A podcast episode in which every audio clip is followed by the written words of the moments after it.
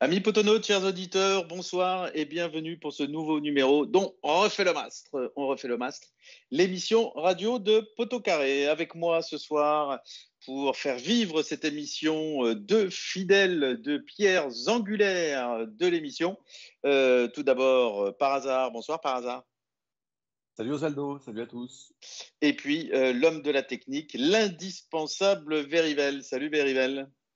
Oui, salut à tous, l'homme de la technique. Alors, on... Euh, tout cassé avant de commencer, mais voilà. On s'est fait une petite frayeur, mais tout va bien. Alors, on se retrouve, euh, on se retrouve dans une période plutôt intéressante pour les Verts. Évidemment, si, si on devait comparer avec ce qu'on a vécu en début de saison, sur toute la première partie de saison même, il euh, n'y a pas photo. Néanmoins, on se retrouve aussi à un moment où on a vécu ce week-end une fin de série positive. Ça sera évidemment le premier point qu'on va aborder dans cette émission. On parlera ensuite un petit peu des perspectives, quels peuvent être ou quels doivent être les objectifs de euh, fin de saison entre les résultats à court terme et la nécessité de bâtir pour l'année prochaine. Et puis, dans un troisième point, on abordera deux cas euh, particuliers, peut-être les, les, cas les plus importants dans la gestion de l'effectif en l'occurrence, on parlera de Jean-Philippe Crasso et de Nils Kunku. on commence donc avec euh, la fin de série, euh, avec euh, donc la défaite face au vilain Messin sur le score de 3 buts à 1 à Geoffroy Guichard. par hasard, on commence avec toi. C'est toujours désagréable de perdre. on perd alors qu'on n'avait pas perdu pendant une série de, de 10 rencontres, cette victoire 3 nuls. Euh, comment tu, avec un petit peu de recul quand même, hein, puisqu'on a cinq jours de recul, comment tu analyses cette défaite? Est-ce qu'on est sur une sorte d'accident de, parcours avec un scénario assez défavorable? Ou est-ce que tu penses qu'il y a des raisons plus profondes euh, à ce revers? Bah, Je militerais plutôt pour euh, l'accident de parcours parce que, comme tu, dis, comme tu l'as dit, il faisait suite à 10 matchs qui pour beaucoup, enfin pour certains ont été des matchs accomplis, en tout cas des matchs sans défaite. Donc il y a quand même une tendance lourde euh, qui était l'amélioration de notre, jeu, de notre efficacité, euh, notamment un peu de notre efficacité défensive. Donc je plaide un peu pour l'accident de parcours aussi parce que je trouve qu'il y a eu un peu un, faisceau d'éléments qui, euh, qui nous étaient défavorables et qui pouvaient, qui pouvaient amener cette défaite. Je pense notamment qu'il y avait un peu de fatigue après deux déplacements et un exigeant le lundi soir, euh, parce que c'était, mine de rien, encore un stade plein et que donc on a eu deux jours de moins de récup que, que l'équipe d'en face. La fatigue, les absences derrière, et on sait que derrière, c'est, notre, c'est déjà notre talon d'Achille, la ligne défensive sans absent, et donc euh, avec euh, deux des trois piliers de la défense absents, on savait que ça pouvait craindre un peu. Et puis le niveau de l'adversaire quand même, parce que euh, Metz, euh, il ne faut pas l'oublier, je crois qu'ils sont eux sur 17 ou 18 matchs sans défaite. Ils sont euh, pleine bourre depuis, depuis longtemps. je pense que c'est eux la meilleure équipe de 2023. C'est déjà notre talon d'Achille. Et donc, notamment offensivement, ils ont vraiment des armes. même si c'est des vilaines armes, ça reste des armes. Donc, tous ces éléments ajoutés les uns aux autres peuvent euh, expliquer la défaite, qui n'est pas forcément un couac, mais euh, qui est une défaite euh, certes un peu cuisante, compte tenu notamment du contexte, de l'ambiance, du monde qu'il y avait à Saint depuis, depuis longtemps. Alors, cette, cette défaite a abordé deux points sur lesquels on, va s'attarder un petit peu. Tu as parlé de la fatigue, et Laurent Batles en a parlé en, en conférence de presse aujourd'hui. On avait eu cinq matchs de la défaite, qui est pas cinq matchs, cinq jours de récupération entre les deux rencontres. Euh, il y a quand même beaucoup d'entraîneurs qui disent aussi que c'est suffisant. Et puis tu, euh, tu as parlé des, cette défaite, des absences et des armes offensives de Metz. Euh, c'est vrai qu'il y a des armes offensives à Metz, mais c'est vrai aussi que, notamment sur les, les, premiers buts, on leur a quand même grandement facilité la tâche. Alors, commençons par, par la fatigue. Jours euh, entre les deux rencontres. Deux questions. Est-ce que euh, c'est une, une, explication que tu peux entendre avec cinq jours de récup et puis euh, qu'on parle de fatigue, sachant qu'on ne joue pas la Coupe de France, on ne joue rien d'autre Premier point. Et deuxième point, est-ce que c'est quelque chose que tu as ressenti? C'est-à-dire, est-ce que tu as eu l'impression que, les, que les joueurs avaient manqué un peu de jus? Commençons par, par la fatigue. moi, j'ai surtout eu l'impression qu'en face, ils, avaient un peu plus envie, envie que nous. Et euh, je pense que c'est malheureusement parce qu'il y avait beaucoup de monde, etc. Donc euh, l'envie, elle, aurait pu, elle aurait dû être, être là euh, dès, le départ. Mais je crois que c'est un, petit peu normal aussi. On a fait, je crois hein, qu'on a fait beaucoup d'efforts. Au-delà des cinq jours, là d'ailleurs, de, de, de repos, c'est qu'on a fait beaucoup d'efforts pour euh, remonter au classement, il ne faut pas, il faut pas euh, euh, minimiser là, ces, ces, ces efforts-là. De passer de la dernière place à la dixième, ça demande beaucoup d'efforts pour, tous les joueurs et peu importe en fait les, les, jours de repos, les, les compétitions, etc. Et c'est presque normal qu'il y ait un petit tassement une fois que on, parce qu'on peut considérer que le boulot est fait aujourd'hui au, au classement et donc c'est un peu normal qu'il y ait un, petit tassement et que euh, ben, ça soit un petit peu moins euh, les, les euh, sur, sur les joueurs et dans les têtes, etc malgré, j'ai bien dit, hein, le, fait que le public devrait pouvoir compenser ça. Mais, j'ai trouvé surtout qu'en face, ils avaient plus envie que nous. Comme l'a dit par hasard, c'est une très bonne équipe. on avait beaucoup d'absences, enfin tout, tout, tout, ce qui a été cité tout à l'heure sont, sont des vraies raisons. Et la fatigue, pour moi, elle est plutôt morale et puis euh, plutôt dans l'enchaînement de ce qu'on a fait plutôt que sur ces 5 jours ou 7 jours de, de, de, de repos là, entre les matchs qui n'ont pour moi pas beaucoup de, de, différence, quoi, enfin, qui font pas vraiment la différence. C'est une très bonne équipe. Oui, c'est intéressant ce que tu dis, je trouve, parce que moi, ça m'évoque euh, un phénomène qu'on retrouve beaucoup dans les sports de série un peu. Alors, on peut trouver ça au basket, euh, au volet, euh, au tennis aussi, c'est quelque chose qu'on voit, c'est-à-dire un un, adversaire qui est largement dominé, qui fait un effort très important pour, euh, pour revenir, qui arrive à recoller au score ou être tout près de recoller au score. Et puis on s'imagine que, que celui qui s'est fait remonter va s'effondrer. Et puis très très souvent c'est le contraire en fait. C'est celui qui est remonté qui, euh, une fois que l'objectif est atteint, on est revenu à égalité, euh, voire on est passé un point de vente qui, a un coup de mou. Alors peut-être qu'il y a eu effectivement un petit peu ce, coup de mou. on peut le comprendre, c'est humain, mais on peut aussi le, le regretter parce que je répète, on, a vécu un, début de saison quand même euh, catastrophique. et cette série nous sort de l'ornière, mais enfin, euh, on pourrait attendre de, joueurs professionnels qui soient capables, avec l'appui du public qui en a parlé, de passer outre. Enfin, l'aspect euh, psychologique, je peux l'entendre effectivement aussi. Peut-être un, petit mot là-dessus par hasard. Tu, tu penses que ça peut avoir joué au-delà de la fatigue physique dont tu as parlé Quand même. Peut effectivement. Moi, c'était une de mes craintes, le côté décompression. Euh, et c'était, j'ai un, un ami médecin qui, qui, avait de l'espoir là-dedans, en me disant, a priori, vous êtes maintenu. Maintenant, euh, après la victoire du Grenoble, peut-être qu'il y aura aussi un peu de décompression chez vous. Donc, euh, je me suis mis en fait à la place de. on, est, on est à une place qu'on n'a pas connue depuis longtemps, c'est-à-dire une place où on a l'impression qu'on ne va plus avoir grand-chose à craindre et on n'a rien à espérer. Et je me souviens que quand, on était dans la situation de Metz, c'est-à-dire de jouer le haut de tableau, de jouer quelque chose, ou même de jouer le bas de tableau, on envisageait toujours ça de façon positive, d'aller jouer chez une équipe qui a priori était en roue libre. Donc ça veut dire qu'on y croit quand même pas mal à ce phénomène de décompression. Même s'il y avait 33 000 personnes, et c'est vrai que c'est regrettable, du coup, vu ce contexte, mais on peut imaginer que la décompression soit un peu un phénomène naturel, difficile à, a totalement euh, freiné. Et puis, il y, a aussi un point qui va être l'avenir. Euh, je pense qu'il y a pas mal de joueurs qui, évidemment, vont commencer à se poser des questions sur leur avenir, d'autant plus facilement si on leur dit qu'il n'y a plus grand-chose à jouer euh, d'ici la fin de saison. Oui, alors tu, tu, viens de parler des 33 000 personnes. Moi, j'ai quand même envie de faire une petite parenthèse, qu'on n'est pas vraiment une, parce qu'on est en train de parler de Metz, mais j'ai trouvé l'ambiance assez formidable et elle n'a pas baissé alors que le début de match a été catastrophique. Hein, et, que par exemple, on a pu voir les supporters de Tottenham partir de, de St. James Park à Newcastle au bout de 21 minutes.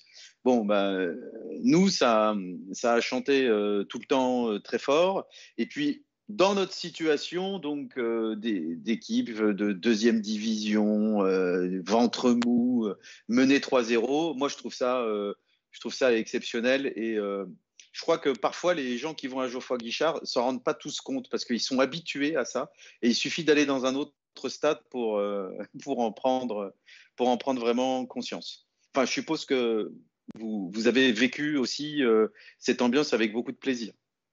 Verivel. Oui, euh, effectivement, bah, c'est un petit peu ce qui nous enfin depuis depuis d'ailleurs de très nombreuses années, c'est un petit peu ce qui nous redonne à chaque fois euh, de l'espoir. Déjà, voir autant de monde pour un match de de Ligue 2, même si les résultats, depuis un moment étaient était meilleur, mais quand même 30 plus de 30 000 personnes euh, sur un match où, on joue rien, hein. on joue la, 9e place, euh, c'est quand même assez extraordinaire et, ça, et à chaque fois ça nous redonne euh, ce, ce, ce petit complément d'âme là qui nous fait retourner au stade et qui nous fait ben, s'accrocher en fait à, à, ce club même, même dans les moments les plus, les plus compliqués. Je, je crois qu'en plus, euh, bah, ça redonne du crédit au club aussi, c'est-à-dire de l'attractivité. On, en parlera tout à l'heure, je pense, mais sur euh, bon vis-à-vis de peut-être quelques personnes qui voudraient mettre des sous. Euh, ça, voilà, donc c'est ça, c'est vraiment très positif. C'est dommage que parce que j'ai l'impression souvent qu'à chaque fois qu'on remplit le stade, on perd, et ça, c'est quand même un petit peu dommage. Mais bon, allez, on va dire que la prochaine fois sera la bonne et que euh, et que on va on gagnera quand il y aura quand le stade sera plein. oui, je, là-dessus, je, voulais juste ajouter un truc là-dessus, c'est que je pense que en D2, ça doit être dans le dans nos cinq meilleures affluences à domicile, avec le Puy en 85, avec euh, Châteauroux évidemment. Je pense aussi avec le match d'Ajaccio pour la remontée en 99, mais euh, en fait, c'est le seul match sans aucun enjeu de ce top 5 quoi, en D2. C'est-à-dire qu'on a rempli. Enfin, le puits, il n'y avait pas non plus un enjeu particulier, mais il y avait euh, ce caractère exceptionnel de, de ce derby euh, historique parce que unique. Et il a, il a, eu lieu, je crois, que deux fois euh, dans, en championnat. Mais sinon, c'est ce que dit Eric, ce que dit Verivel, Eric pour les intimes, est, est, est, tout à fait justifié, quoi, tout à fait juste sur le, l'aspect à la fois exceptionnel euh, de 33 000 personnes pour un match de D2, mais en plus, un match de D2 sans aucun enjeu. C'est-à-dire que ça montre à quel point le public stéphanois, il avait vraiment faim et envie de retrouver juste une équipe qui joue assez bien au foot, retrouver juste l'impression que quand il va au stade, il y a trois chances sur quatre pour qu'il ressorte avec la banane parce que l'équipe va gagner ou va au moins faire un gros match et c'est récent, ça date que deux mois finalement, deux, trois mois, cette, euh, cette banane que le, public a retrouvée. Mais on sent qu'il y a une. Euh, voilà, vraiment, on n'est pas rassasié du tout de ça. Quoi. Et, euh, ah non, ça, pour le moins. Sympa. De, mémoire, euh, tu parlais des grosses affluences en D2. Euh, je me souviens, euh, alors j'espère que je ne vais pas trop dire de bêtises, mais je me souviens de deux matchs de suite à, quoi? Trois ou quatre jours d'intervalle, deux fois contre Guignon, si mes souvenirs sont bons, une fois en championnat, une fois en coupe, où on avait fait plus de 30 000 à Geoffroy. je sais pas si, fois même, parce qu'il y avait eu Valence. Tu sais, c'est la fameuse semaine où on avait dit on a fait plus de 100 000 personnes à, à Geoffroy Guichard. Voilà. Donc c'est pour ça que tu disais que ça doit être dans nos trois plus. Ouais. Et puis Gagnon au milieu euh, en coupe. Ouais, Gagnon au milieu en coupe. Tu disais ça doit être dans nos euh, cinq plus grosses influences. Alors euh, c'est peut-être pas cinq, c'est peut-être sept, mais c'est peut-être cinq quand même. Mais c'est vrai que on avait eu quelques moments comme ça où, avec des équipes pas sexy, Geoffroy était très très plein. Et si je me souviens bien, en plus, il faisait froid, c'était plutôt l'hiver et ça n'avait pas empêché le monde de venir. Hein. Mais bon, tout ça pour dire euh, sur le podium à l'époque quand même. Ouais, voilà, exactement. C'est exact, c'est la, la, la, la, différence. C'était pas des équipes sexy, mais on sentait que quelque chose était en train de se passer et qu'on allait probablement jouer la montée. Euh, probablement que c'est une première euh, d'être dixième en D2 et d'avoir autant de monde euh, à Geoffroy. Euh, on en a vécu des beaux matchs, hein, tu en as parlé, euh, des belles ambiances en Ligue 2. J'ai pas vécu le Puy.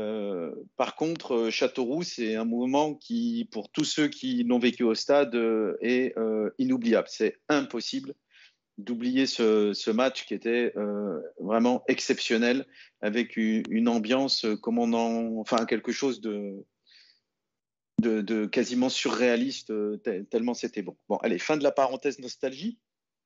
On va parler de, des absences euh, maintenant. Alors, moi, j'ai noté trois absences euh, samedi dernier qui me semblent très importantes. Anthony Briançon. Alors, Anthony Briançon, début de saison bah, vraiment très faible hein, en termes de prestations et qui, et monter en puissance. Moi, j'étais très très déçu. J'attendais beaucoup de ce garçon. Je me suis dit bon bah d'accord, il est fini en fait. Bon, pas du tout. Il fallait le temps qu'il se remette de sa blessure. Et il est vraiment devenu le, patron euh, de la défense et un très bon défenseur central de Ligue 2, probablement même avec le niveau Ligue 1. Euh, absent. Denis Apia, qui dans la défense à 3 euh, est parfaitement complémentaire avec Briançon, et Léo Petro, qui dans ce rôle est bien meilleur que dans le rôle de latéral. Et puis Thomas Monconduit, qui, devant la défense, pour moi, a été celui qui donnait le plus de garanties jusqu'à présent.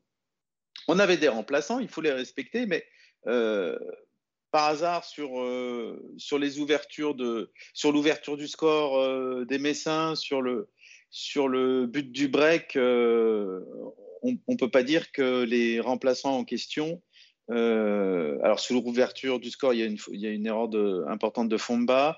Euh, derrière, il y a euh, So et, et euh, Giraudon qui sont un peu aux abonnés absents. On ne peut pas dire qu'ils aient fait un bon début de match, les, les remplaçants. Ou, est-ce que tu me trouves trop dur?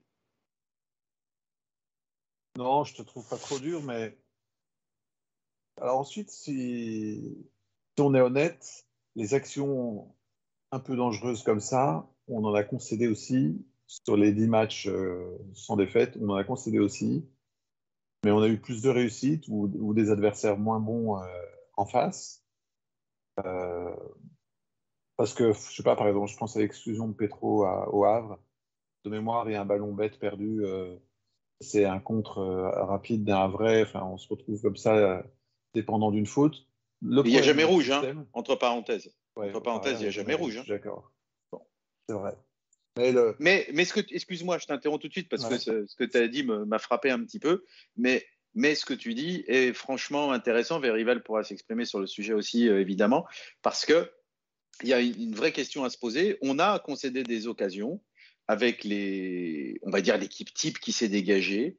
On n'a pas pris les pions. Alors, est-ce que c'est parce que ces joueurs-là ont été capables de faire le petit effort supplémentaire pour gêner l'adversaire suffisamment, ou est-ce que c'est simplement euh, l'adversaire qui, de moins bonne qualité, a su moins exploiter ces ballons-là? Voilà, je, termine la parenthèse, mais c'est vrai que ce que l'argument que tu avances ou la question que tu commences à poser est très intéressante. Vas-y, on t'écoute. Ouais, grosso modo, c'était vraiment, enfin, c'est le premier point. Ensuite, on ne peut pas les exonérer totalement parce que la faute de Fomba, elle est quand même, euh, elle est quand même vilaine. Enfin, ça passe raté, elle est vilaine et elle est dans un, un endroit du terrain, dans un secteur et avec notre système de jeu où, euh, c'est forcément quasiment une, situation de but derrière pour l'adversaire.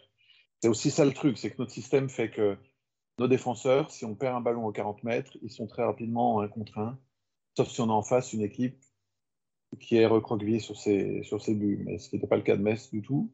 Et d'ailleurs, je ne sais pas si vous, êtes, si vous souvenez aussi des déclarations d'un certain nombre d'entraîneurs, soit avant, euh, en conférence de presse, soit avant les matchs contre saint soit après, mais récemment, y compris dans les matchs où on a battu les équipes en face, bah, tous les entraîneurs soulignaient qu'il y avait beaucoup d'espace euh, dans le dos, dans le dos de, nos, pistons notamment. Et donc, voilà, ça c'est quand même une réalité. qu'ils le disent tous à ce point, c'est que vraiment, ça veut dire quelque part entre les lignes, si on lit entre les lignes, qu'ils trouvent qu'on prend beaucoup, beaucoup de risques. Et quand on fait des fautes, comme on en a fait, euh, bah, ça, une équipe euh, bien armée, ça pardonne pas.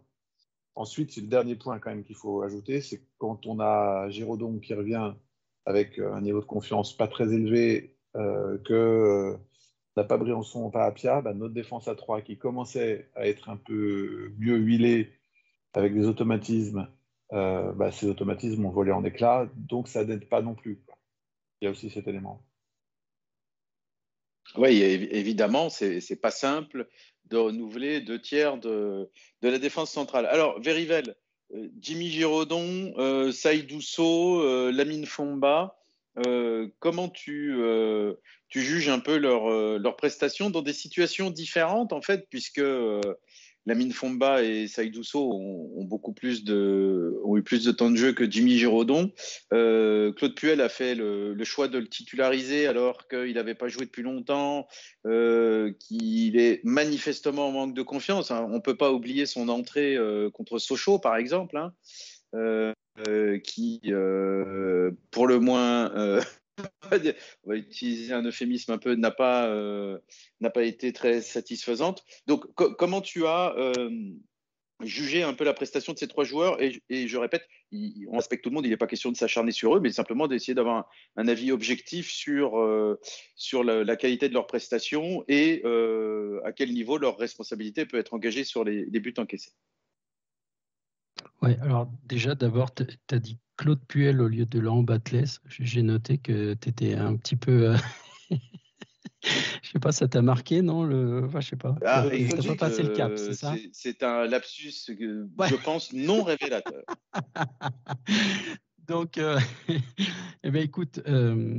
alors moi, j'ai, enfin, je, je enfin, pas trouvé que c'était si horrible que ça. Évidemment, l'erreur de, de, de Lamine Fomba en début de match, elle nous plombe le match. Donc, on peut pas dire qu'il ait fait une bonne prestation. C'est pas possible. Euh, après, euh, après cette entame de match euh, qui a été quand même euh, bon, catastrophique, la suite, c'était pas si terrible. Enfin, je veux dire, on est revenu euh, dans la partie, même si c'était trop tard, et on a fait moins d'erreurs et euh, finalement on a presque, on a fait jeu égal avec euh, avec Metz, donc on peut pas dire à part cette entame de match, mais je pense que que tout le monde était un petit peu en dedans, comme j'ai dit tout à l'heure, il y a eu un, relâchement, mais après j'ai pas trouvé que c'était si catastrophique que ça. je sortirais un petit peu aussi Seydouso là du de, de l'analyse un peu, euh, un peu sombre. Euh, moi, j'aime bien ce joueur. Je trouve qu'il il a beaucoup de. Ok, il a du déchet, etc. Mais c'est quand même un, joueur qui a, qui a du, pour moi, beaucoup de potentiel à ce poste-là. Déjà, il a un physique euh, hors norme et quand il, et quand il est affûté et quand il fait jouer son physique, eh bien, ça donne des, des, des, chouettes, des chouettes choses. Donc euh, vraiment, moi j'aime beaucoup ce joueur. J'ai du mal à, à je suis peut-être pas très objectif euh, du coup dans, mes analyses. Euh, si je reviens un petit peu, donc moi j'ai trouvé leur prestation ok au début, c'était pas terrible, mais après finalement c'était presque au niveau attendu. Sur, sur les remplaçants, moi je trouve que l'un un autre problème des remplaçants, c'est qu'après, à la 60e minute, on fait rentrer les remplaçants des remplaçants. Et là, et là par contre, euh, là, par contre, c'est assez terrible. Ça devient euh, très difficile parce que pour moi, euh, ben, les remplaçants des remplaçants, là, on, a vraiment une baisse de, niveau qui ne, nous met plus en situation de, rivaliser avec presque n'importe quelle équipe de, Ligue 2. Donc, pour moi, les absences, elles ont, vraiment, ces absences, elles ont vraiment une, une, incidence sur le match, mais enfin, plus particulièrement euh, quand il faut faire rentrer du sang frais et essayer de, rebouger après derrière, où là, le niveau des joueurs qui rentrent à ce moment-là n'est pas, n'est pas, n'est pas adapté. Oui, alors c'est euh, quelque chose que j'avais remarqué également, hein, le, le, fait qu'après un début catastrophique, euh, les, les, trois euh, joueurs dont on a parlé, et, qui, qui étaient donc remplaçants de Briançon, Monconduit et, Apia, avaient eu tendance à se ressaisir. Alors j'ai eu du mal aussi à évaluer, à savoir si c'était vraiment ressaisi ou si c'était les Messins qui, qui mettaient moins d'intensité. Mais Hein, force est de constater que la dernière heure de jeu a été meilleure pour ces garçons-là que le début. Mais d'un autre côté, euh, bon, on pouvait difficilement imaginer qu'ils restent euh, sur des, bases euh, aussi, aussi médiocres parce qu'ils sont quand même assez sérieusement impliqués sur, sur les buts qu'on a, qu'on a encaissés. Alors, y a, tu as abordé le, les remplacements à l'heure de jeu. Euh, tu as parlé de remplaçant de remplaçant. Moi, je suis pas complètement d'accord parce que euh, les, joueurs qui sont rentrés euh, n'ont pas remplacé nos remplaçants. C'est juste que dans certaines zones du terrain, en particulier offensivement, on manque de solutions. Tu es, d'accord avec ça par hasard que lorsqu'il s'agit de, faire rentrer un peu de, de, joueurs, des impact players, comme on dit parfois, pour, euh, pour apporter un peu d'énergie et de danger supplémentaire euh, offensivement, on est très limité. Ouais, je suis tout à fait en, phase avec toi là-dessus. C'est un des trucs qui m'a énervé parce que dans ce match, il y a quand même l'idée que euh, on a un petit peu de réussite sur le premier but, enfin sur le but qu'on marque, euh, mais ce but, il nous remet dans le match quand même. Il y a du temps derrière. Il y a du temps pour, pour mettre un deuxième but et mettre le feu. Et, moi, j'ai trouvé que toute l'équipe, globalement, était émoussée, y compris nos joueurs offensifs. Et effectivement, quand nos joueurs offensifs sont émoussés et qu'on se tourne vers le banc, bah, faute de mieux, on fait rentrer ce qu'on a. Euh, et notamment, euh, notamment Pintor et Chambaud, ils sont d'une transparence totale. Bamba, je le mets un peu au-dessus quand même. Je trouve que Bamba est, plus actif, on le voit plus, il, crée des choses. Alors de temps en temps, il fait des trucs euh, étonnants, mais, euh, mais pas efficaces. Euh. mais globalement, il est, pour moi, il est au-dessus des, deux autres. D'ailleurs, il rentre souvent avant Chambaud et Pintor. Et c'est moi qui soutiens Batless à, à 99%. Le petit pourcent où je ne le soutiens pas, c'est que j'aurais aimé depuis un certain temps, peut-être que je serais je serais enfin satisfait de ce point de vue samedi, mais j'aurais aimé voir des jeunes euh, devant, sur le banc, voir Aiki, voir euh, Sidibé, voir euh, Léry, voir Saban, euh, des mecs qui vont avoir plus faim que Pintor et Chambaud, dont la situation en plus de remplaçant éternel doit commencer à, à les plomber et leur plomber le moral, et ils savent qu'ils ont 10 minutes à chaque fois je pense qu'un petit jeune euh, qui arrive devant 33 000 personnes à Geoffroy Guichard, qui n'en a pas l'habitude, il va se défoncer. Et, là-dessus, vu qu'on connaît maintenant, on ne peut pas dire qu'on n'est pas au courant, on connaît le, niveau de Pintor et Chambaud, euh, je pense que c'est le moment quand même de donner euh, leur chance à, deux, trois autres très jeunes du centre de formation pour voir ce qu'ils ont au ventre et puis pour, enfin, pour avoir peut-être un petit coup d'éclat, comme l'avait fait Nordin sur un de ses premiers matchs, comme l'ont fait certains jeunes, Saint-Louis aussi, sur un de ses premiers matchs. Bon, ça peut arriver, donc euh, moi j'aurais préféré voir ça. Alors tu, as, tu abordes les trois joueurs euh, effectivement qui sont rentrés pour apporter quelque chose, Dylan, Lenny Pintor et puis euh, Bamba. Pour moi, ce sont vraiment des, des profils très très différents, mais là où je vais marquer euh, par rapport à ce que tu as dit euh, une différence dans mon appréciation, c'est que je ne mets pas du tout Dylan Chambaud et, et Lenny Pintor euh, au même niveau. alors peut-être que le fait que Dylan ait été formé au club et qu'il ait toujours été à la fois bon, voire très bon en réserve, et puis surtout irréprochable, peut-être que ça joue dans mon esprit. Mais même en termes de, de niveau et de rôle, c'est pas tout à fait pareil, Dylan, c'est un joueur offensif, mais dont les caractéristiques premières ne sont pas d'aller euh, euh, faire des, décalages, de gagner des 1 contre 1, des choses comme ça. Pintor, a priori, ça serait plus son jeu. Et j'ai un peu du mal parce que je ne veux pas non plus m'acharner sur un joueur, mais franchement, peut-être que c'est un problème de confiance ou je ne sais pas trop quoi, mais je n'ai pas beaucoup de souvenirs d'avoir vu un joueur aussi faible, tout raté en permanence quand il rentre à saint quoi. Pour moi, Lenny Pintor, c'est à ce stade une énigme. Je, n'arrive pas à, comprendre comment ce garçon peut faire une, pseudo-carrière. Il, rate tout, tout le temps. Voilà, donc moi je voulais marquer cette petite différence. Quant à Kader Bamba, Verivel, j'aimerais bien voir ton avis dessus. Il nous a montré à Niort, par exemple, euh, il a eu un geste très intéressant qui est à l'origine du, but de Gaëtan Charbonnier. Euh, il s'est blessé ensuite, donc c'est embêtant. Mais euh, pour l'instant, est-ce que c'est un problème physique ou quoi? Il, rate beaucoup de passes et je le trouve vraiment, alors j'allais dire désinvolte ou, dilettante, mais en tous les cas, je n'ai pas l'impression qu'il ait le, le, couteau entre les dents. Comment tu, tu euh, analyses un peu le, à la fois le, profil et les prestations jusqu'à présent de, Kader Bamba? Puis si tu veux dire un mot sur Dylan et sur euh, Lenny Pintor, évidemment, tu, peux. Oui, non, mais alors euh, concernant Bamba, je pense qu'il y a aussi un style qui nous fait dire qu'il est un peu dilettante. Ça, je ne suis pas sûr que, ce soit vraiment le, le, cas. Enfin, je veux dire, c'est son style peut-être qui nous fait euh, penser à ça, mais, mais je, je, le trouve quand même impliqué hein, dans ce, quand il rentre, etc. Il essaye, il tente euh, plein de choses. Moi, je crois plutôt qu'il a, il a des problèmes physiques et il a, il a dit, hein, d'ailleurs, euh, cette semaine, c'était intéressant parce que quand il a parlé en conférence de presse, il a dit que pour lui, il, il avait vraiment pas l'habitude d'être blessé. Il a, il a, été très rarement blessé.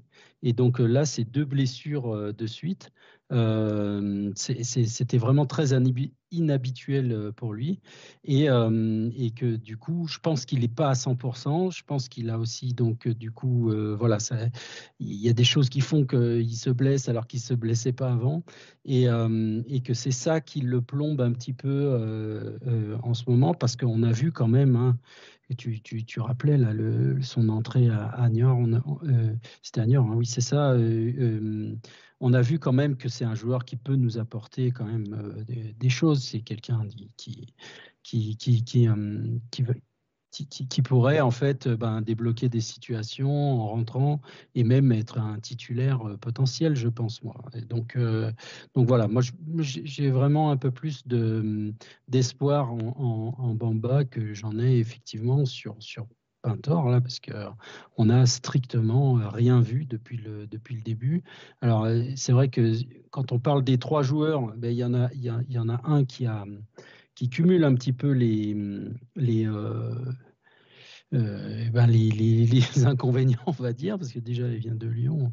Ensuite, il, il a rien, rien, rien montré depuis le, depuis le début. Euh, et, puis, il a, voilà, il y en a un autre qui a été formé au club, il y en a un autre qui a joué déjà en, en Ligue 1. Donc, voilà, il cumule un petit peu. Donc, bon, peut-être que ça va se déclencher, mais pour l'instant, on voit rien, rien, rien du tout de, de, ça chez, chez, chez Pintor. Donc euh, vraiment assez pessimiste sur ce joueur-là. Oui, moi aussi. Bon, c'est, je, j'essaye de, de, modérer mon discours, mais euh, vraiment, je, je, suis un peu stupéfait quand je vois ce garçon. Euh, je j'arrive pas à comprendre. Bon, allez, on va, on va en rester là pour le, pour le débrief du, match de Metz. Hein. On, a, fait quelque chose d'assez complet, il me semble, et on va se projeter un petit peu sur sur le reste de la saison, les, objectifs euh, euh, de la saison. Alors là où on va être d'accord, euh, par hasard, je pense, c'est que qu'il s'agit non pas de, on va voir dans quelle mesure il est important de bien finir la, saison en termes de, résultats, mais de toute façon, dans tous les cas, il ne s'agit pas seulement de ça. Il faut aussi préparer la saison prochaine. La question, c'est comment? Euh, il y a le travail des dirigeants euh, d'un côté, évidemment, avec des rumeurs de, revente par ailleurs. Et puis, il y a euh, l'aspect sportif. Donc, pour toi, par hasard, où se situent les, les priorités sur, sur cette fin de saison et comment tu aimerais qu'elles soient gérées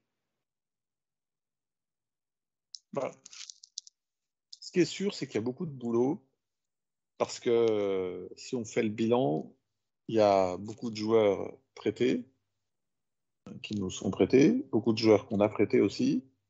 Donc euh, j'imagine que il y a euh, Batles qui doit dire bah, moi, ma vision cible, c'est en gros un effectif, n'importe quoi, de 25 joueurs avec euh, tant d'attaquants, etc. Bon, donc une fois qu'on a cette copie, il y a la photographie de, des joueurs sous contrat. Et donc, il faut déjà prendre des décisions sur tous ceux qui sont sous contrat prêtés ailleurs. Il faut aussi se poser des questions sur tous ceux qu'on nous a prêtés et sur lesquels on a une option d'achat. Évidemment, avec comme top priorité de, de verrouiller Nkunku, parce que c'est quand même la très bonne surprise, de, enfin la plus grosse surprise et la plus belle surprise, je pense, euh, sportivement de la saison. Euh, il y a évidemment aussi la question cruciale de Crasso, même si moi je suis convaincu qu'il restera pas, mais bon, il y a ce dossier euh, y a ce dossier à, traiter parce que finalement, aujourd'hui, dans notre sortant de ces deux mois et demi, trois mois de compétition où on a été bon, euh, un des constats, c'est qu'on a une équipe quasi type. Et dans cette équipe quasi type, euh, bah, finalement, les deux, trois postes où on a une incertitude sur la saison prochaine sont plutôt les postes offensifs. Donc, Crasso et Nkunku. Donc, la priorité, c'est quand même de traiter dans notre équipe type les cas euh, des joueurs euh, qui risquent de partir, qui ne sont pas sûrs de rester. Donc c'est de là en priorité. Ensuite, je pense qu'il faudra se pencher sérieusement sur la situation des jeunes et j'espère que les, six derniers matchs vont nous permettre de vont permettre à Batles d'affiner un peu sa vision de, des jeunes qui pourraient être dans la rotation l'an prochain. Parce que le paradoxe, c'est qu'on n'a personne devant en équipe 1, mais en réserve, on a, j'ai l'impression, beaucoup de joueurs offensifs. Euh, 4-5 jeunes qu'on a plus ou moins vus de temps en temps. Euh, alors, je pense qu'Emilson Correa doit être en fin de contrat, mais tous les autres. Euh, et euh, il faut prendre des décisions sur tous ces jeunes-là. Soit, enfin, je pense qu'on va en prêter certains.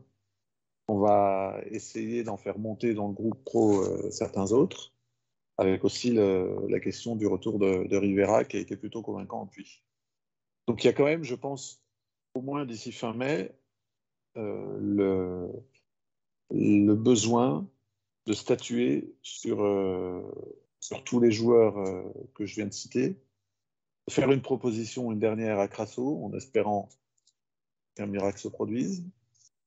et puis, et puis ensuite, en fonction de, notamment des décisions de Crasso, il sera temps de, de recruter les deux, trois mecs qui vont nous manquer, devant en particulier, ou, sur les côtés, les, pistons qui vont nous manquer, parce que je n'ai pas parlé de Cafaro, mais il y a la question éventuelle de, du remplacement de Cafaro. Moi, je serais plutôt assez pour le fait qu'on qu'on n'insiste pas avec lui. Voilà. Mais je pense que vraiment la priorité, c'est devant.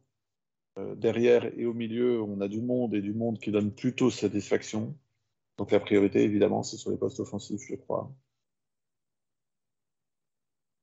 Alors, la gestion de, l'effectif avec, euh, comme tu l'as rappelé, euh, beaucoup de prêts dans un sens et dans l'autre, des joueurs qui sont venus en prêt avec ou sans option d'achat, suivant les cas, des joueurs qui sont partis en prêt, qui vont revenir, euh, un certain embouteillage en réserve parce qu'on a multiplié les, contrats professionnels chez des jeunes avec, euh, pour un certain nombre, un vrai point d'interrogation sur la pertinence du contrat. C'est vrai qu'il y a certains moments où on lit, on entend et parfois même on pense euh, que les contrats sont donnés plutôt pour, euh, pour valoriser le, centre de formation, rapporter des points au, centre de formation que pour vraiment faire signer des joueurs à fort potentiel. Bon, voilà, on pas trop savoir précisément, mais on peut au moins se poser la question. Donc la gestion de, de l'effectif, ça semble effectivement être quelque chose de très important.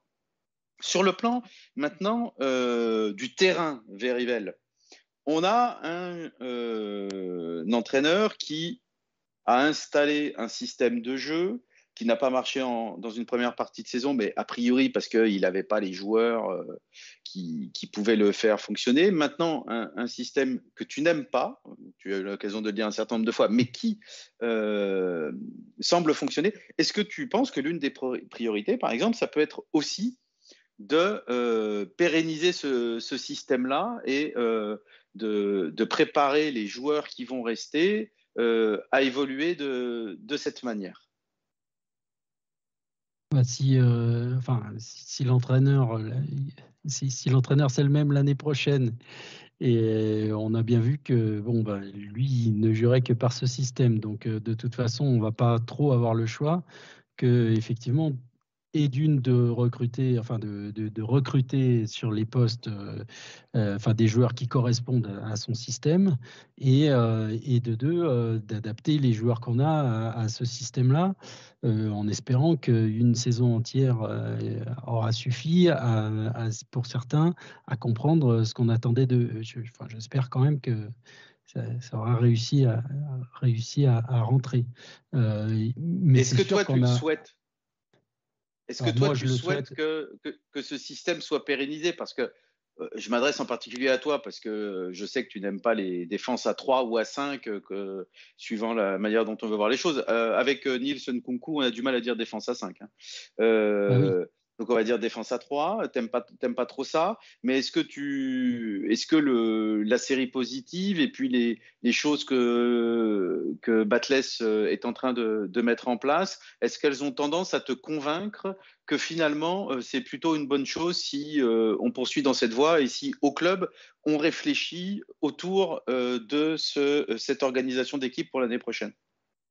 À partir du moment où dans les, dans le, les, les, matchs de, les matchs retour, euh, on, est euh, quasiment la meilleure équipe de Ligue 2, moi je m'incline. Hein, je veux dire, je ne suis pas entraîneur de, de SSE ni entraîneur du tout.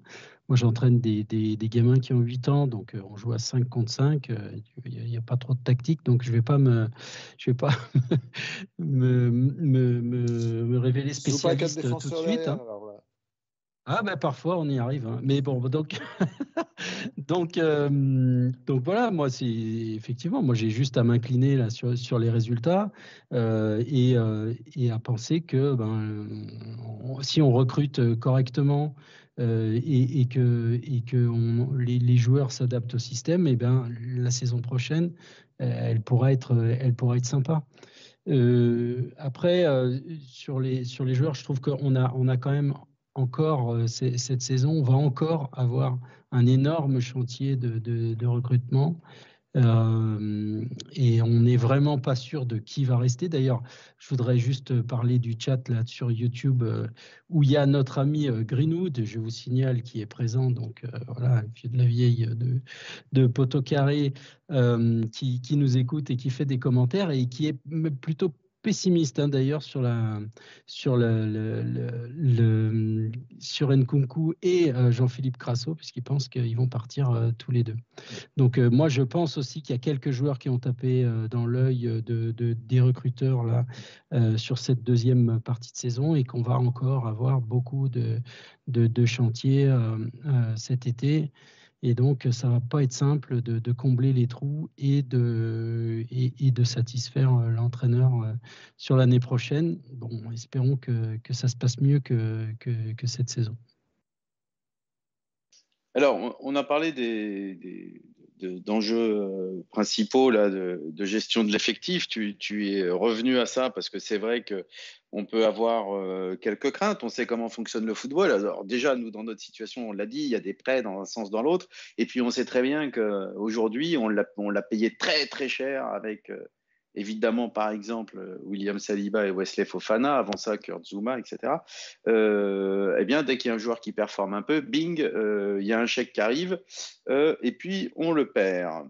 Bon, au-delà de, cette nécessité de préparer la saison prochaine, et je vous rappelle qu'on va parler de Jean-Philippe Crasso et Nilsson Kunku plus précisément dans une dernière partie,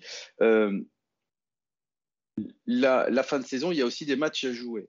Et par hasard, j'aimerais avoir ton avis sur la nécessité ou, euh, ou l'intérêt d'avoir un objectif sportif, à plus court terme pour pouvoir conserver, par exemple, une dynamique positive. Alors, je voudrais dire que Laurent Batles, qui suit attentivement notre euh, émission et qui était au courant de, du, sommaire de, de, ce soir, du conducteur, a abordé le, problème du classement final euh, en conférence de presse euh, tout à l'heure.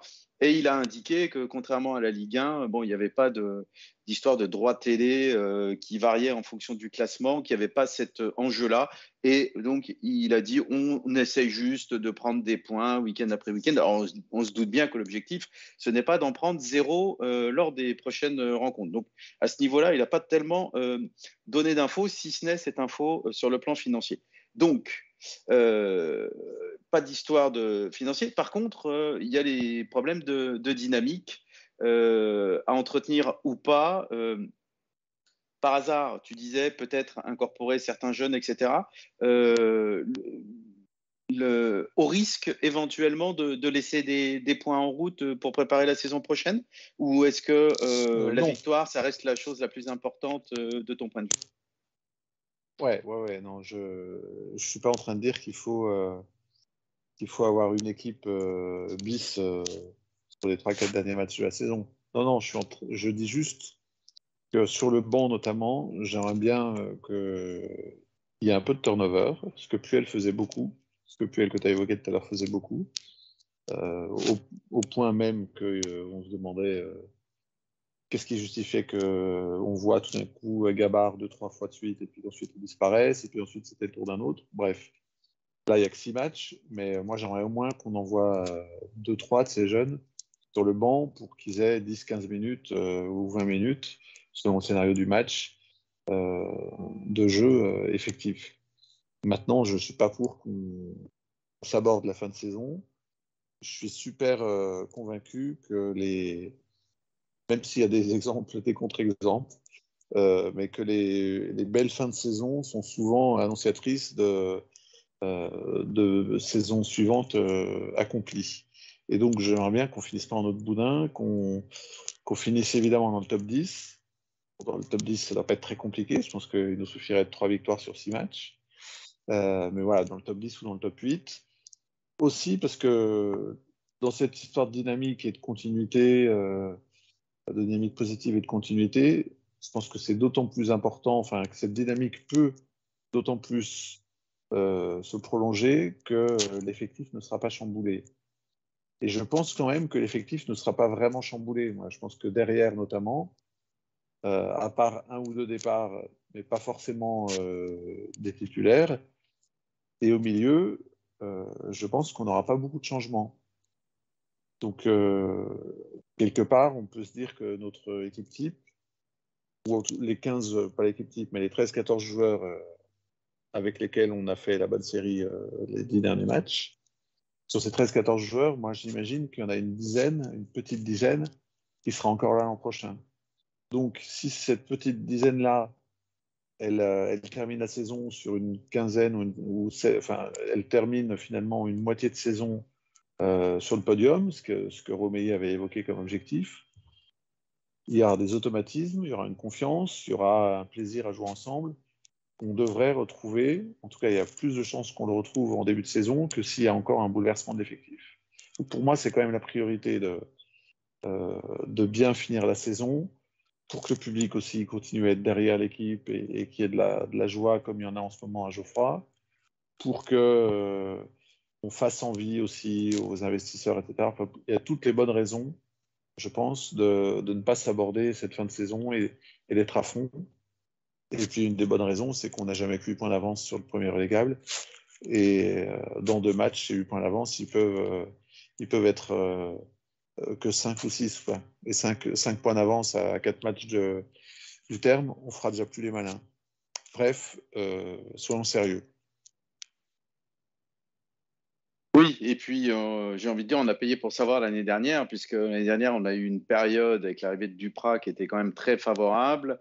Euh, on a pensé que c'était quasiment bon avant de euh, rechuter gravement. Alors tu parlais de, donc de, ce que tu vois comme une nécessité, et moi je suis tout à fait d'accord avec toi d'essayer de, gagner le plus de matchs possible. Et tu parlais aussi de, donc de l'intérêt de, de faire d'amener sur le banc, peut-être pour leur donner un peu d'expérience, peut-être pour les tester sur quelques morceaux de match des jeunes. Moi, il y en a un qui se détache du lot, celui qui a été le plus convaincant pour moi d'assez loin, sur tous ceux que j'ai vu rentrer, c'est Louis Mouton. Euh, il, m'a vraiment euh, fait une, très bonne impression, euh, Louis Mouton. Verivel, est-ce que tu veux dire un, petit mot sur les jeunes? Tu as, apprécié aussi les, performances de Louis Mouton au passage? Ouais, oui, alors ce qu'il y a, c'est que les jeunes, là, comme disait par hasard tout à l'heure, on ne les a pas trop vus là cette année, donc c'est un peu difficile de juger, à moins de. bah, on a vu, on a vu Aiki un peu quand même. Il y a, euh, comment il s'appelle, Yanis Léry qui est rentré. Oui, un petit peu, ouais, aussi. Mais c'est vraiment sur des, sur, des, tout bouts de match, quoi, des tout petits mais, bouts de match. Mais Aiki, euh. est rentré plusieurs fois en début de saison. Et puis Louis Mouton, on l'a vu beaucoup plus. Ouais, Louis Mouton, on l'a vu beaucoup Saban plus. Sais pas si il est intéressant. Saban. Oui, oui, Saban, tout à fait, oui. Oui, je crois pas qu'il y a eu Léry. Hein. Léry, il était, il était blessé et il est revenu en équipe réserve, mais moi, je ne crois pas qu'on l'ait vu en, en pro. Ah, ou alors c'est l'année dernière qu'il est rentré Peut-être. Ah, ah oui, l'an dernier, euh, l'an dernier, il a failli égaliser à Brest. Là, ça frappe sur la barre. Ouais, mais, il y a, mais Mathis Saban, effectivement. Euh, mais là où, là où, là où a raison, c'est qu'ils ont joué maxi euh, en dehors de Mouton. Les autres, ils ont joué maximum deux matchs, quoi. Deux, trois matchs. Ouais. Ouais, c'est trop peu pour vraiment juger. après, on peut effectivement, ils font des entrées sur, en plus sur des bouts de match où ils rentrent à la fin 15 minutes, où on est déjà euh, au fond du trou, enfin en début de saison. Euh, franchement, ce n'était pas des, bonnes, des bonnes périodes pour rentrer. Là, on va arriver sur un, où on a sur un moment où on a un peu moins de pression et où ça va peut-être être un petit peu plus euh, simple de, les faire rentrer et dans une dynamique qui est plus positive. Donc déjà, ils seront dans des meilleures conditions. On aura peut-être quand même un, meilleur aperçu de, de leur valeur. D'ailleurs, c'est dommage quand même que, que Mouton se soit, se soit blessé. Là, je pense que enfin, la saison a l'air d'être terminée pour lui et il en a pour 6 8 semaines, je crois. Là. Donc, euh, c'est ça va être un peu mort euh, pour lui euh, cette saison. C'est vraiment dommage. Euh, les autres, effectivement, il faut maintenant qu'on les voit sur, sur une dynamique positive et puis, euh, et puis sur un peu plus que, euh, que 10 minutes, alors qu'on perd déjà 3-0 ou des trucs comme ça. Quoi. voilà, c'est quand même pas simple hein, pour, un, pour un jeune de rentrer dans, dans, ces conditions-là. Il n'y a pas de. Voilà, donc je, suis de, de, par hasard. Ouais, Aiki a, a quand même a quand même montré deux trois trucs hein, en début de saison, donc euh, ça pourrait être intéressant.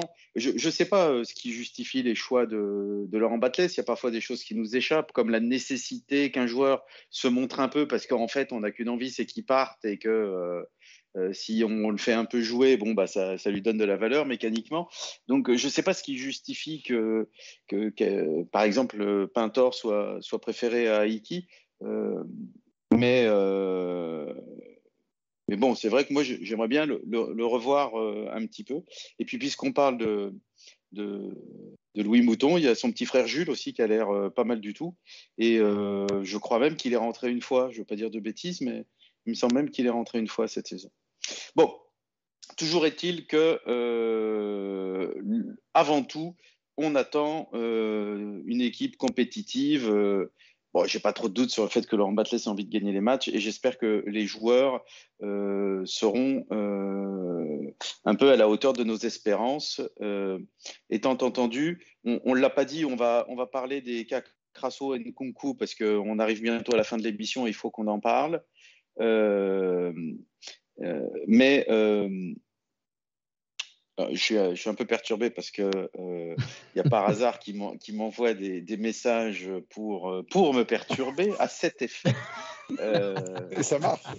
Et ça marche tout à fait, parce que je ne sais plus du tout ce que, ce que je voulais dire. Si, je voulais parler du, du RAF de Rodez Aveyron Football, qui est une équipe très très en forme. Hein, je, je sais plus s'ils sont deux ou troisième là en 2023 ou en tous les cas ils sont sur une série de, matchs euh, vraiment intéressantes et euh, donc on aura un vrai euh, vrai test à la suite de la défaite à Metz. On aura un vrai test à Rodez samedi parce que ça sera tout sauf facile Et euh, ça va peut-être un peu conditionner notre fin de, saison. Hein. Si on venait à perdre une deuxième fois de suite, euh, il pourrait y avoir euh, une petite loose qui s'installe là. Donc, on va croiser les doigts, on va croiser les doigts très fort. Alors, par hasard, me disait, tu es sûr de toi pour Jules? Non, j'ai dit, je me demande si Jules Mouton ne serait pas rentré à un moment. Je suis, je suis sûr de rien. Je suis pas allé vérifier. C'était sur un match amical, à mon avis. D'accord, peut-être. Un match amical pendant la Coupe En début de saison, ouais, un match de pré-saison, c'est possible. Ouais. c'est tout à fait possible.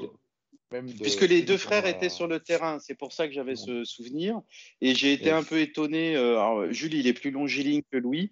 Et j'ai été un peu étonné parce qu'il euh, il était rentré avec. Euh, il semblait pas trop impressionné. Quoi. Enfin, il, m'avait donné le sentiment d'avoir un beau potentiel. On verra s'il si, confirme. Allez, on en reste là avec les jeunes. Et on attaque les cas qu'on va traiter sérieusement, mais en, en essayant d'aller relativement vite, puisqu'on arrive bientôt au terme de l'émission. Jean-Philippe Crasso, Nilsson Kunku. Par hasard, on a parlé, c'était difficile de faire autrement dans la partie précédente, mais on va en parler plus précisément. Déjà, j'ai une question. Par hasard, quel est le vrai niveau de Jean-Philippe Crasso? Parce que pour moi, le Jean-Philippe Crasso du dernier mois, euh, c'est pas un cador. Je dis pas que c'est un mauvais joueur, mais par rapport à ce qu'il a montré euh, précédemment, c'est quand même nettement moins bon. Il perd beaucoup plus de ballons. Il, a, il fait quasiment plus de différence euh, balle au pied en un contre alors qu'il faisait des différences énormes est-ce que le Jean-Philippe Crasso qu'on a vu pendant euh, deux, trois mois, ça ne serait pas euh, une version très optimiste euh, du niveau réel de Jean-Philippe Crasso? Comment tu comprends les choses? Moi, quand même, j'ai des débats, y compris familiaux, sur le sujet, assez fréquents, même quand il fait des matchs assez pourris, comme c'était le cas samedi dernier, il y a quand même deux, trois fois la lumière qui jaillit. Il y a quand même deux, trois fois l'ouverture de. Enfin, le centre de Crasso pour la tête d'Enkunku, euh, il était l'équivalent, le plaisir en moins, mais euh, du centre de Boudbouz pour euh, Beric lors d'un certain derby. Vraiment euh, une qualité de centre parfaite. Il fait à un moment donné une très belle ouverture pour Bamba, qui aboutit en deuxième mi-temps à l'occasion de Cafaro, où Cafaro tire sur, sur Ukidja il, se passe toujours un truc quand même avec Crasso. Alors là où je te rejoins, parfois quand même, tu as l'impression qu'il est un peu de tension et que euh, bah, il se retourne, il se fait piquer de ballon et, euh, c'est un peu, un peu agaçant. Mais euh, bon, il y a toujours un contrôle orienté, il va mettre un mec dans le vent. Ce type a deux classes au-dessus de. Pour moi, il a deux classes au-dessus de, n'importe qui d'autre en, Ligue 2. Quoi. Et puis, il nous met quand même un, somptueux deuxième but à Grenoble, qui était important, il y avait qu'un 0. Euh, bon, c'est quand même le meilleur passeur de, la Ligue 2, c'est le deuxième buteur. Je, vois ce que tu dis, il y a des, dans son jeu, il y a des trucs agaçants, mais je pense que, qui, lui sont, euh, qui lui sont propres et qui, et qui font partie de lui et qu'il faut accepter, quoi, parce que par ailleurs, même quand il est un petit peu moins bien, peut-être physiquement, je pense aussi qu'il est beaucoup plus marqué par les, par les équipes adverses qu'en début de saison, même quand il est moins bien. Il y a toujours deux, trois moments dans le match où tu sais qu'il va quand même produire euh, quelque chose et qu'il va amener du danger. C'est quand même précieux, ça. C'est certain. Et je voudrais signaler aussi que même si je pense qu'objectivement, on peut dire qu'il est moins performant depuis un, bon mois, hein, euh, par contre, sur le plan des, efforts, de son investissement, il, est euh, absolument inattaquable. Il, ne rechigne pas à faire de longues courses. Euh, alors, peut-être pas euh, comme, comme KMP, comme Kevin Monet-Paquet, pas à ce point-là, mais, mais pas loin en fait. Hein. Il y a des moments où il fait de, longues courses, il se replace, il fait des efforts pour l'équipe et, ça c'est bien agréable parce que un, joueur avec de tels stats offensifs, parfois, il se regarde un peu le nombril, et là, c'est n'est pas le cas. Euh, la question, c'est euh, faut-il casser sa tirelire pour conserver Jean-Philippe euh, Jean-Philippe Crasso? Verivel, assez vite si tu peux. faut casser la tirelire ou faut essayer de, de, valoriser sa bonne saison et de, de rentrer un petit peu d'argent frais dans les caisses?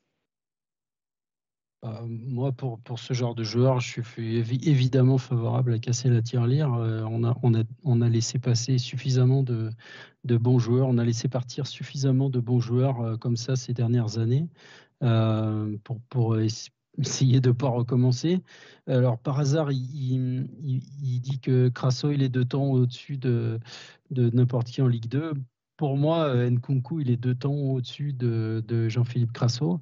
Donc, euh, ça veut dire que Nkunku, il est quatre tons au-dessus, mais ça fait partie des joueurs. Si on veut remonter l'année prochaine, euh, ça fait partie des joueurs qui, sont le, facteur X. Hein. donc, il faut, savoir ce qu'on veut. Quoi, hein. si on veut monter. Excuse-moi, Berivel, il y a par hasard il y a par hasard qui fait remarquer effectivement que Jean-Philippe Crasso est en, est en fin de contrat. Alors, j'ai fait un, petit euh, raccourci, c'est parce qu'on on a lu des choses du style euh, essayer de faire resigner Crasso pour pouvoir euh, le vendre, alors peut-être avec une prime à la clé pour lui, enfin des, montages un peu alambiqués comme ça, dont on parlera euh, pour le cas suivant, Nielsen Kunku, puisqu'on parle de, ce genre de choses aussi, même si ça serait plus simple, puisqu'il y a une option d'achat pour, pour Nielsen Kunku. Avant ça, Verivel, tu m'avais indiqué qu'il y avait une question sur le chat.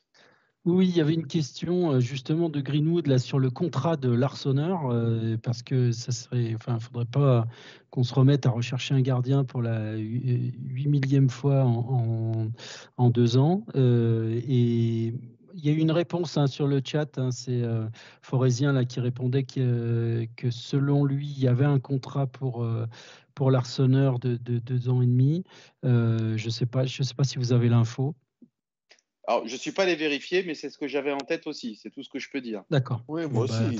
il, est, sous contrat, il n'y a pas de doute. Hein. Il n'est pas prêté. non, mais les, deux ans et, les deux ans et demi, euh, c'est ce que j'avais en tête quand il est arrivé, mais je répète que je ne suis pas allé vérifier.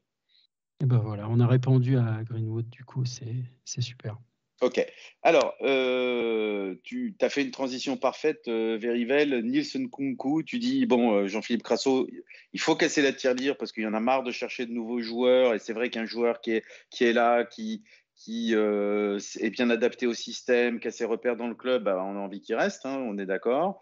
et tu as embrayé avec, mais Nkunku, c'est même deux, classes au-dessus de ou deux divisions au-dessus de, de Crasso. Euh, j'en déduis donc, euh, Verivel, que euh, la priorité des priorités, c'est les 2 millions d'euros d'options d'achat de Nielsen Kunku.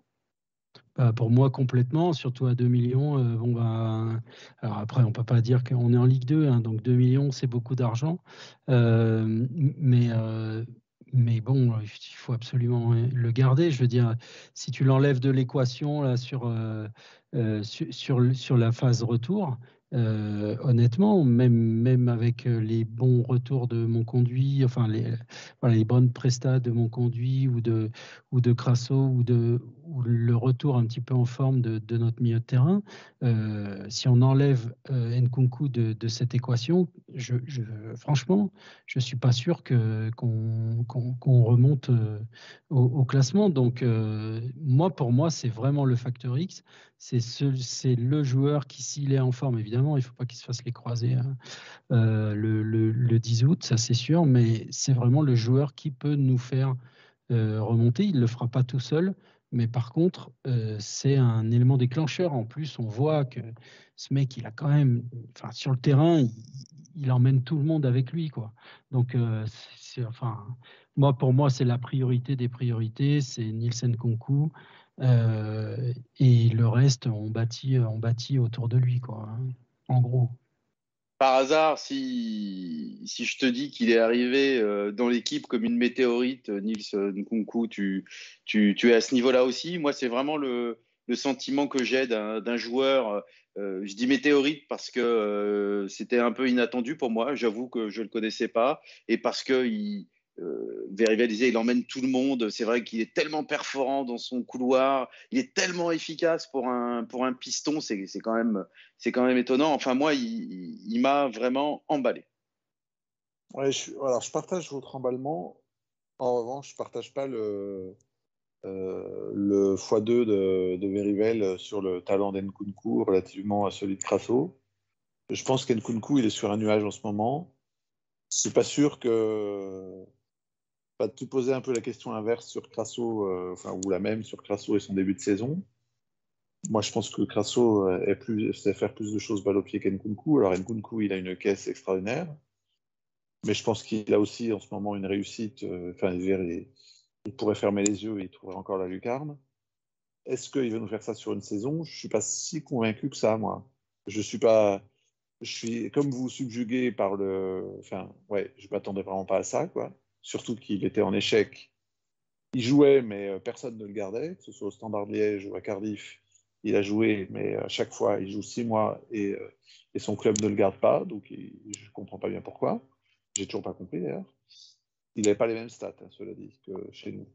Mais euh, le petit bémol quand même, c'est que moi je pense qu'il est un peu, euh, pour, être, un peu vulgaire, il est en chaleur euh, depuis un mois. Et je ne suis pas sûr qu'il soit à ce niveau pendant huit mois la saison prochaine. Mais évidemment qu'il faut le garder. Parce que malgré tout, même s'il descend un peu d'un niveau, euh, c'est une des valeurs ajoutées, une des rares valeurs ajoutées de notre équipe. Alors, pour conclure l'émission, je voudrais vous interroger sur euh, un dernier point, toujours relatif à Nils Nkunku.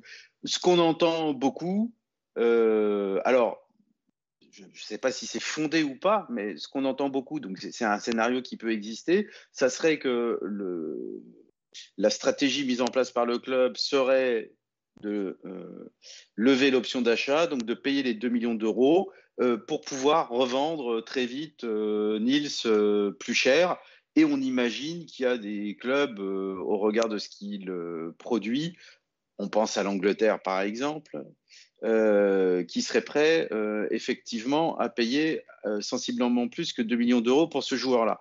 Qu'est-ce que vous pensez de, cette option qui serait pour le coup euh, plus simple pour faire, de rentrer de, pour faire rentrer de l'argent frais dans les caisses, puisque par hasard, tu, as indiqué que hum, Jean-Philippe Crasso étant en fin de contrat, euh, ça serait un peu compliqué, euh, même si le, scénario dont j'ai parlé avait été évoqué à un moment. Par hasard, lever l'option bah, pour pouvoir revendre plus cher. Moi, j'en pense que du mal parce que c'est la marchandisation à l'extrême de, des joueurs. Euh, et, euh, et, puis, euh, on est en train de dire, tiens, et si on vendait si on vendait un bon joueur pour avoir un peu d'argent pour s'acheter un bon joueur. Quoi. Bon, ouais, ok. Donc, dans le meilleur des cas, on va arriver à s'acheter un bon joueur, dans le meilleur des cas, qui sera au niveau, difficilement au-dessus en tout cas, mais au niveau du joueur qu'on a vendu. Sportivement, ce sera donc une opération plutôt négative. Sauf à ce qu'on soit aux abois vraiment aux abois financièrement, mais moi je veux pas de ce type de. Enfin, on va rester dans la médiocrité si on fait ça, quoi. On, ne s'en sortira pas. Donc, euh, et puis euh, j'avais fait la... j'avais eu le même discours sur Batless euh, à Noël. je pense qu'à un moment donné, il faut qu'on mise sur la constance, et c'est la même chose avec les joueurs. C'est-à-dire que si, au-delà de la perte sportive, s'il faut encore reconstruire avec des joueurs qui connaissent pas le système de Batless, avec euh, des joueurs qui n'ont pas d'automatisme avec ceux qui seront restés, et eh ben, euh, c'est autant d'incertitudes supplémentaires qu'on ajoute sur, euh, sur, notre, sur notre saison prochaine. Donc il faut, il faut pas non plus exagérer. Il fait une, une, bonne moitié de saison, mais dans un club de milieu de tableau de Ligue 2. Certes, pas n'importe quel club. Bon, je suis pas sûr que la Juve soit dessus. Je suis pas sûr que, Arsenal soit dessus. Enfin, bon, j'ose espérer qu'il n'y aura pas des propositions euh, extraordinaires. On peut aussi compter sur, la volonté, il l'a dit quand même dans une interview, euh, qu'il avait envie de, de, rentrer en France euh, et que c'est un peu pour ça qu'il est parti de Cardiff. On peut aussi compter sur l'intelligence d'un joueur qui se dit, qui peut se dire, j'ai 20 ans, je suis là que depuis 6 mois, j'aimerais bien faire une grande, saison, et puis, effectivement, si je fais une grande saison complète, je voudrais jouer en D1, dans le meilleur des cas avec le club avec qui je monte. Et puis, si mon club ne monte pas, bah, il fera ça sans doute ailleurs. Mais on peut imaginer aussi qu'il ne parte pas une, quatrième fois en trois ans ou en deux ans du club dans lequel il est. C'est quand même un mec qui a, je pense, l'âge de Mouefek. Enfin, il a 20 ans ou 21 ans, euh, même plus jeune que Mouefek, sans doute et qui, euh, quand il est parti de Marseille, a signé pour Everton. Everton, il est parti au Standard Liège. Il est revenu. Everton l'a reprêté immédiatement à Cardiff. Là, il est prêté six mois à saint Il va encore partir. ça, même pour le joueur, n'a aucun sens. Verivel, on, valide pour, euh, pour clore l'émission, on valide le, propos de, par hasard. On, est d'accord que c'est pas une bonne idée cette histoire d'achat, euh, enfin de lever l'option d'achat pour revendre tout de suite? Ouais, je suis bien d'accord. Après, il faut faire aussi avec la volonté du joueur. Hein. Donc, euh, bon, euh, si, vraiment il veut partir, à ce moment-là, il faudra activer le fait d'essayer de, faire de l'argent. Euh, mais, effectivement, moi, je rejoins tout à fait par hasard. il faut. Enfin, c'est pas, pas une façon de faire, ni pour lui, ni pour nous. c'est pas, pas correct du tout. Donc. Je valide les propos de par hasard, tout à fait. Je voudrais juste ajouter un, dernier point, c'est que dans les joueurs supposés bankable, pour employer une expression à, la mode, je préférerais, si on doit vraiment se séparer de quelqu'un, qu'on se sépare de Bouchoirie, qui n'a pas été si convaincant que ça, euh, notamment euh, très peu de stats cette saison. Et euh, entre Nkunku et Bouchoirie, je pense que mon choix à moi, il est vite fait si on a absolument besoin de, liquidité, surtout dans le secteur de jeu où est Bouchoirie. On n'en a pas parlé, mais on a aussi Mouefek, euh, qui est en fin de contrat dans un an et qui serait judicieux de prolonger. Et on a du monde dans l'axe. Donc, euh, ça laisserait un trou vraiment moins béant que Nkunku, le départ de Bouchoirie. Euh, donc, voilà, s'il devait y avoir un arbitrage à faire, pour moi, il est fait, il est très vite fait. Oui, alors Benjamin Bouchoirie, c'est vrai qu'on n'en a pas parlé, mais on ne peut pas parler de tout. Euh, je voudrais juste dire un petit mot. Moi, je n'ai pas été entièrement convaincu non plus, mais quelque part, je, serais un peu gêné qu'il parte parce que j'ai le sentiment, pas la certitude, mais j'ai le sentiment qu'il est possible que ce garçon euh, passe un cap euh, bientôt. Et le cap qui lui reste à franchir, c'est peut-être euh, un peu plus de, qualité dans la dernière passe. Il a encore euh, du déchet et euh, dans la passe tout court. Et peut-être va-t-il développer la capacité d'être décisif dans les 30 derniers mètres. Et s'il développe cette capacité d'être un peu décisif dans les 30 derniers mètres, euh, je ne dis pas devenir un buteur, hein, c'est pas son jeu, mais un peu plus décisif, alors ça peut le faire complètement changer de, statut et ça peut euh, le faire devenir un joueur euh, extrêmement intéressant. Donc voilà, j'ai une petite réticence sur le, départ de Benjamin Bouchoirie, alors que je n'ai pas été totalement convaincu par sa saison, même si on peut dire qu'elle n'est pas, pas ratée. Je pense qu'on sera tous d'accord là-dessus.